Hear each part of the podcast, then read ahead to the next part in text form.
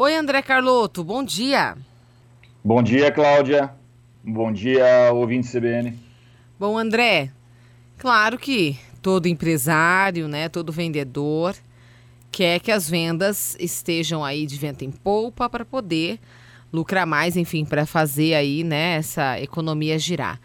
O que, que pode estar acontecendo é, que eu não estou vendendo como eu deveria? Olha, Cláudia, essa é uma pergunta que os empresários nos fazem no dia a dia.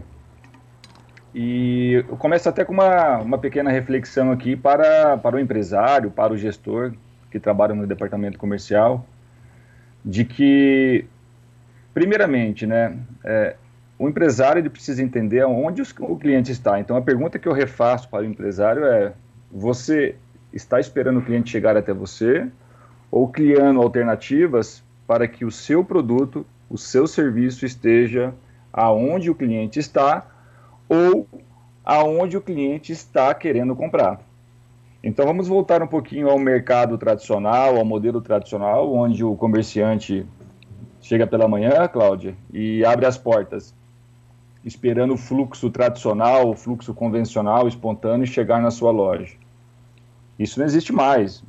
É, teoricamente, né, é, não existiria, mas na prática isso é uma realidade do pequeno, do médio varejista, esperando o cliente é, chegar até a sua loja e quando se encerra o mês, se encerra o ciclo, ele fica se perguntando, né, o que, que aconteceu. Uhum. E até de uma forma um pouco mais assim é, incisiva, a gente tem conversado bastante com os empresários que essa mudança ela precisa primeiramente começar por ele, empresário.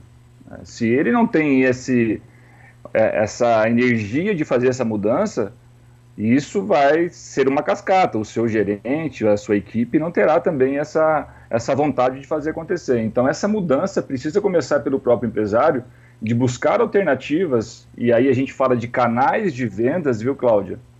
É, de entender, de estudar os canais, sejam eles tradicionais ou digitais, entendendo onde o meu cliente está.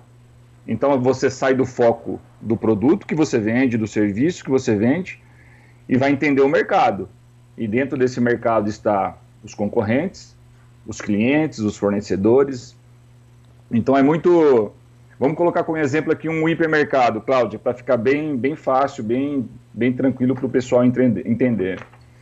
Até então, encontra-se muito desse ainda desse mercado tradicional, mesmo no supermercado, onde você vai até o, o mercado, o supermercado, fazer a sua, a sua compra, correto?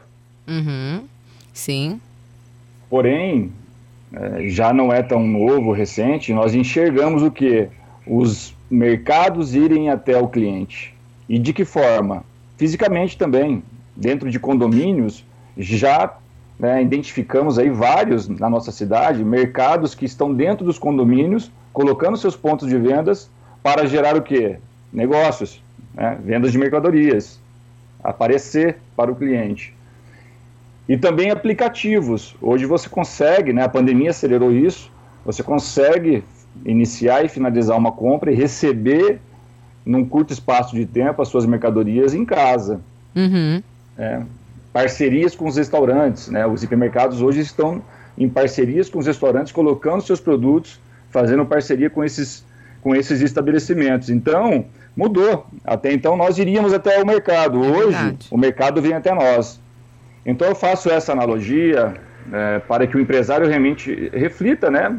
Que a mudança precisa começar com, a, com ele e com a sua equipe, na vontade de é, identificar quais canais serão interessantes para esse novo mercado, para essa nova economia, Cláudia.